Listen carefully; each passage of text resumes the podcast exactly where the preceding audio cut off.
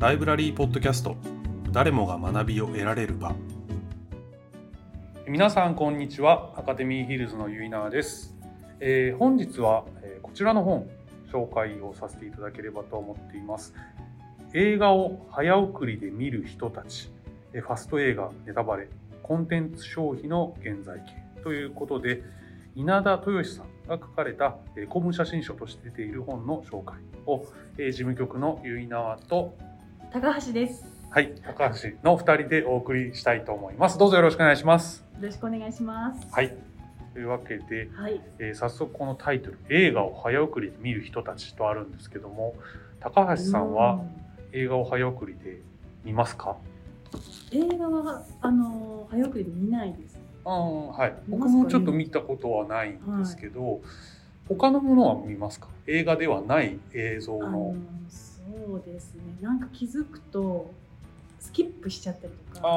まあ、あの倍速で聞いたり、はい、あの今ってオーディブルで例えば本を音で聞いたりとかあはい、あとまあ YouTube の動画を見たりとかするときに、ちょっと1.2とか1.5倍速でっていうのはします。そうですね。はい、僕もあの YouTube とかでなんだろう何かのコンテンツ見たあの見たりするときに、はい、まあ早早2.2.5ではするし、でながら聞き的な。しちゃいます。しちゃいますよね、はい、それしつつ料理したりとか、はいはい、まあ、そういう時にはそういうふうに聞くことはあるんですけど、あの今回この本で扱っているのは、まあ、映画、まあ、映画だけじゃないんですけどね、うん、えーとそまあ、そういう人たちが今特に若い世代で早送りをする人が増えてきたということがまず書かれています。はい、で、まあ、特にその大学生ぐらい20代ゆとり世代 Z 世代みたいなその言われるところの人たちが、まあ、そういう人が多くなっているようですと。実際にインタビューもしていて例えば大学生の方とかっていうのは、まあ、時間がない。はい、まあ時間がないのはみんな共通してないと思うんですけど、はい、そんな中でまあ一つ大きなキーとしてはサブスクのサービス、はいはいはい、ネットフリックスですとかアマゾンプライムみたいなものっていうのは、うん、まあ、映画とかを、まあ、非常にたくさんあるんですけど、ね、ありますよね。もう見切れないぐらいあるじゃないですか。はい、でそれを、まあ、見るってなる時に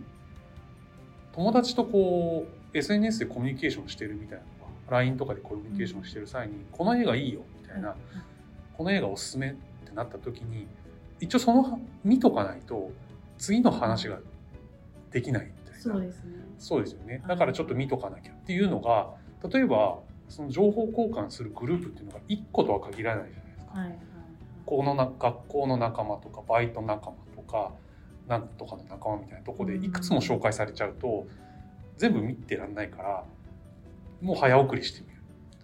っていうような鑑賞っていうのをしてる人がまあいるっていうことなんですよね。なんか話題になりやすいですよね。そういうサブスクとか例えばネットフリックスとかアマゾンプライムとかの、はい、例えば限定の、はい、まあドラマだったり、うん、そういうのってなんか話題になりやすくないですか？なんかそうですよね。あのあちょっとすぐ出てこないんですけどイカゲームとか例えば。あはいはいはいありますよね。ネットフリックスそうです愛の不時着とかイテウォンクラスとかその辺ってやっぱりみんな、まあ、見見たのとか、やっぱり韓国ドラマとかで流行ってたので、流行ってるので、まあ、それをい、まあ、見といた上で話をするみたいなのを例えばあるのであればじゃあ見とかなきゃっていう。えー、でもそういうふうに思ってるんですね。どうそうなんです別に見なくてもいいとは思うんですがただ確かに知っておきたいとかっていう欲望はあるので、まあ、それに準じるならば早送りで、まあ、まず見とくだけ見ておこうみたいな。なのでそれの延長として映画とかも別に見ても構わない。といえば構わないし、まあ、見る方もいらっしゃるんじゃないかなっていうのがあります。でやっぱり早送りで見ることで時間のコスパまあ、あのタイムパフォーマンスっていう言葉タイパっていう言葉があるらしいんですけどタイパそうタイパがやっぱいいって早送りすることで、はい、本来映画とかっていうのは芸術作品だったりするのがコンテンツ化していくコンテンツって言葉で表現されていく。芸術を鑑賞するんじゃなくて消費していくっていうようなことにシフトしていってるんじゃないかなっていうのがまあ指摘されています。でそういうのを見るときにやっぱりもう供給非常に多い。もう見るものがいっぱいあるので。そうです、ね、でその中でやっぱり作品としても見てほしいわけじゃないですか、はい、作品は。はい、なので作品見るときに一つの傾向としてもったいぶらない。ああじゃああんまり間を作らないとかそういうあっていうのもありますし、はい、予告編とかあるじゃないですか。予告編とかでもういいシーン出しちゃうんですよ、したらあこのシーンすげえすごい見たいって思うんですけど、はい、それを出さないと、まあ、見ないみたいな。やっぱり面白いかどうかを見る前に判断したいんですよ。例えばでもそれってああそうかと思うんですけどアマゾンとかでレビュー見てから本読んだりあ星の数で、ね、そうそうだから、あのこの本面白そうだなって言ってアマゾンで見て星3だったらやめるとか、それってどういうまあね事前に、自分やもやるじゃないですか。評価を確認した上で、はい、あ星3だったら面白くないかもしれないからやめようとか、星5なら見ようあ読もうとかそういうのを事前に知りたいっていうのはどういうことかっていうと失敗したくないんですよ、はいはいはい、時間を費やしたことで失敗をしたくない。費やすならよりタイパの高いもの欲しいっていうことの、まあ、現れ。っていうことにもなるんですよね。で失敗したくないっていうのは分かるんですけど昔映画とか見ててもうつまんないなとか思っていても、ある時点から1時間経ってからあれ？これもしかして？で面白くなってったりする経験もあるじゃないですか、はい。はい、でも今のはそれはあんまない。そこも早送りしちゃうんですよつまんないから。で実際にやっぱり早送りする機能っていうのがもうサービスする側にもう備え付けられてる、まあ、1.5で見れるとか倍速で見れるっていうサービスを提供している時点で提供側も分かってやってるから。本当になんか簡単にできちゃいますよね。そのあの指一つでこうタップするだけでも10秒先に行っちゃうとか。そうです本当に昔だったらこうなんかリモコンをずっとこう押しっぱなしにするみたいなのがもう。一瞬でできるので。なのでそれはもうすでにテクノロジー側からその欲望には応えてるんですよ。うん、なのででなのでそこでいや映画とかそういうのをドラマとか早送りするのはちょっとダメだよっていう以前にできできちゃうから。うん。っていうのがあるなと思うんです。で一つ書かれててこの本で書かれてて気になったと言いますか、はい、そっかって思ったのは、はい、そのゆとり世代とか Z 世代の方々が抱く、まあ、夢みたいなこうなりたいとかっていう夢があった時に育てられ方なのか社会の側からの言葉なのかその夢ってどのように社会の役に立つかっていうことを言われたりすることがある。っていうのはつまりコスパを求められてる。夢が社会の役に立つみたいな、その役に立つっていうのが大事みたいなことっていうのは好きなことよりもってことそうそう。だから役に立たなかったらその夢ダメだよみたいなっていう思考の回路っていうのはああどうかなと思うんですけど山口周さんって方がちょっと前の本で役に立つっていう部分から意味があるってところにシフトしていくっていう話をされてたんですけど、まさにそうだなと思うんですがやっぱり多くの物事あのなんだろうね家電とかまあそういうこと服とかもそうですけど、まあ、役に立つっていうものを、まあ、すごく求めた結果人に対しても役に立つかどうかっていうところにも至ってるけど今の時代はこれからはそうじゃなくてもっと意味があることに行くのがいいんじゃないっていうことの文脈もある気がしてしまいます。でそう思うと音楽とかも今っていわゆる音楽って A メロ B メロサビみたいな感じで始まるのが、今の曲ってサビから始まる曲が多いんですよ。あそうなんです、ね、意外と急にサビからバッて聴かせてでそこから A メロなり B メロなりが展開してまたサビみたいな構成がの曲が増えてるんです。えー、なんかそれもなんかさっきのもったいぶらないみたいな、ね、とこと一緒なんです。そう予告編で全部出しと一緒で。でそれ本当になんか分析した方がいて歌詞が始まるまでの時間が短くなってるんですよ。昔の曲に比べて。昔ってイントロっていうのがあって、はいはいはい、イントロで「タラララララ」とかがあってから歌が始まるとかなんですけど、はいはいはい、今いきなり歌が始まる曲多いんですよ。それがじもうサビだったりするんですよっていうふうにしないとやっぱ聞いてくれないんですよ。で私たちがもう待てなくなってるんです、そうそうそうそうそう。一番美味しいところを早くくれっていう状態になってるんですよ。で例えば最近聞いてびっくりしたのはギターソロを早送りする音楽におけるギターソロをギタリストがかわいそう、ね,、なんです。ただ思うといわゆるギターヒーローみたいな人ってあんまいないんですよ昔で言ったら、まあ、例えばジミ・ヘンドリックスみたいなところから始まるところのレッド・ゼッペリンのジミー・ページがいるとか、はいはい、なんかそういうなんだろうねガンザンローズのスラッシュがいます。なんかそういうおいっぱいいるんですけどギターヒーローみたいな人ってジェフ・ベックがいますねリック・クラプトもいますみたいな。っていうところのギターヒーローと言われる人が今そういえばいるかなと思ってあいないかもって思って飛ばされちゃうんですよ。っていうのはなんかちょっと寂しいことではあるんですがただアーティスト側もそれを分かってやんないと売れないから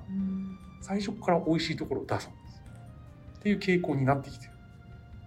でもなんかちょっと今の話聞いてあの、はい、なんかのあとドキュメンタリー番組とか、はい、あとリアリティ番組とか見ることがあって、はいうん、例えば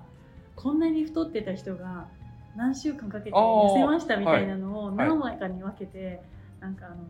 やってる番組があって私結構それ飛ばし飛ばし見ちゃってそのその人が太ってた時の状態から早送りして、もう 痩せた状態のところまで早送りとかしちゃうなって思って、その人の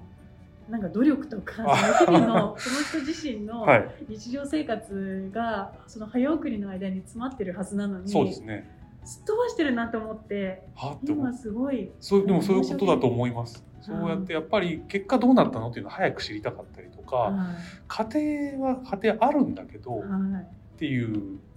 ことってきっと振り返ると自分もやってたりすると思うんですよね。い。くつかの場面で。もうここは飛ばしてとか。で飛ばすことができる世の中にはなってるので、それを使わない手はないので本当そうです、そうだと思います。だから例えば物語とか作る時ってあの脚本のその技術として例えば「誰場」っていう言葉があるんですよ。誰場。誰場？誰る場面。その物語を構成していく上で、まあ、最初いくつか話がある上で、誰場を作ることによって、後が加速しやすくなるんですよ。っていう見せ方の、まあ、メソッドがあるんですけど、もう誰場飛ばされちゃうんですよ今の。あそあそう今はね。だからこうやって喋ってるとちょっとなんかそういう話どうしよう飛ばされたらって思っちゃう。これが。あでもそれまあ飛ばすそこもそうなんです。結局、はい、聞き手の方がもうチョイスできる話なので我々が今喋ってることも今すごい速い言葉で喋る 2倍速でな、ね、聞いてもらってるのかもしれないし、はい、もうそれはいいとするのかどうかって話もあるんですけどね。ね。まあ自分もするし自分もされる側だ。っ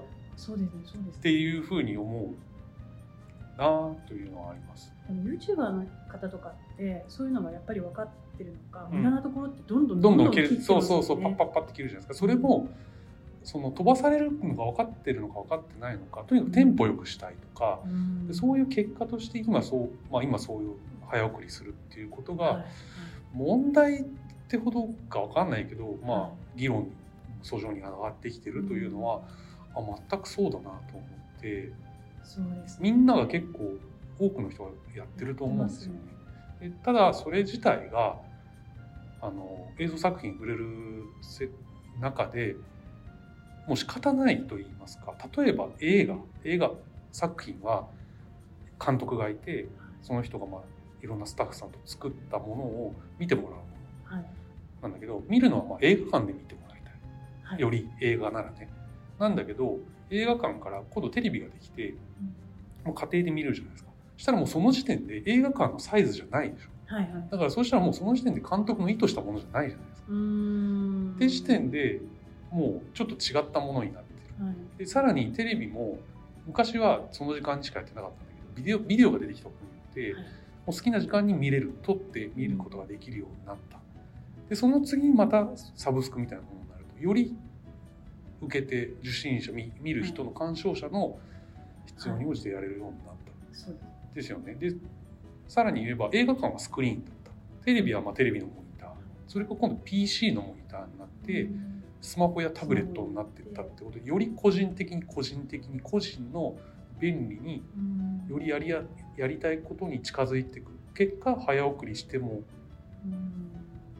いいんじゃない？見る側としてはっていうことになるんですけど、どっかでうんどうかなって思うんですが、ただそんな僕らも昔の人にしたら、そんな映画なんて劇場で見なきゃダメだよって言われちゃう側の人ではあるんですよね昔の人にしてみれば。テレビが出てきた時に1億総白地化だって言ったなんか方が1億総白地化もう1億人全部白地化してしまうみたいな。テレビってものがあることによってみんなそれをただ見るでしょ、はい、で見る見てる間特に考えたりしないからバカになっていくみたいなそういう言葉があるんですよ。っていうのと一緒の文脈に今の早送りはある。というけどでも映画はそのまま見たいよねって思いますが皆さんはどうですかっていうところです、ね、映画はダメだけど、はい、YouTube はいいのとか。そうです、ね、そこは何とも言えないですよと絵を見ないで本当に耳だけであそうですそうです。そうですそうです。なのにそうですそうです。耳だけで聞いてそうです。済ませちゃう。そうです。でそれもこれもみんな忙しいから。時間がないから。そんな中でやっぱりコンテンツをに触れるみたい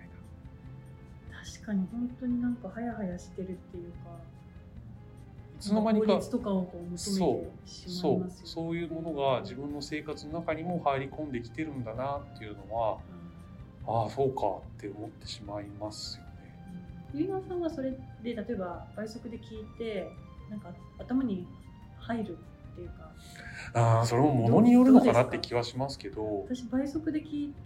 聞いてでしかもなんか何かをしながらだと、はい、振り返ると全然なんあそれもありますね。アウトプットできるものがないとか、その内容を全然覚えてないってことが多くて、はい、なんか効率を求めてやったことが全然あります、ね、入ってなかった。そういうことはながらみたいなことですよね。ながらが全然ながらになってる。そうですよね。だからそこどっちなんでしょうね。はい、でまあ無理だなと思ったらややめればいいし、ただなんか目目と耳、はい、その受信するものとしての目と耳がどんどんやっぱそこの奪い合いみたいな現代なので、はいはい、そこで提供者側もどんどんどんどんやっぱり優れてみんなが YouTube とか作るようになっていく中でささらに早送りで消費されてしまうとか、はい、どうなっちゃうんでしょうねって思いますけどね。私たちもポッドキャストをやっているのでそうですねこれそこは思思いますよね。ただ受け手側に「えなんで早送りしちゃダメなの?」って言われたら、ダメでしょとしか言えないかもしれないダメじゃないっていうことも言えるかもしれないし、って思うとうちの子供がこの間 YouTube ですっごい早送りして見てたので、アニメ作品とかポンポンポンポン飛ばして見るんですよ。でもそれでも楽しい。あまだ10歳ぐらいなので、はい、そういう育ち方をしたらもう早送りでしか見ないかもしれない。だから作品における情緒みたいなものは、はいはい、小津小津安二郎って見たことありますか？オズ作品っていうのがあるんですけど、昔の日本映画。オズのなんかはす。ごい間がじわ何もしない場面とかずっとあるんですよ。それを見続けることに耐えれるのかとか。それが面白かったりするんですよ、でもあ面白くないと思ってパッて飛ばすことができたら飛ばしちゃうかもし。れないしああでも飛ばしちゃうかもしれないですね。そうですよね。昔のフランス映画とかのそのもしかしたら退屈な場面かもしれない。でもそこが良かったり味わいがあったりとかするんですけど。あのマイケル・ジャクソンが全然ああ動かないじゃあるじゃないですか。出てきて。出てきてあれ何分ぐらい動かないんであれでみんなキャーキャーキャーキャー言うじゃないですか。あれが面白いんでしょ。私あれ飛ばしたかもしれないです、ね、ああそっか。あれはそうですよね。そうそうそうあれとかああれはそうそうそう。だって出てきて立ってるだけといえば立ってるだけなんですよ。でも客はもうずっとうねるように、大波がうねるようにわーキャーわーキャーって言ってそれがまた面白いんですけど、ね、そこを、まあ、飛ばしちゃうと。あの面白さが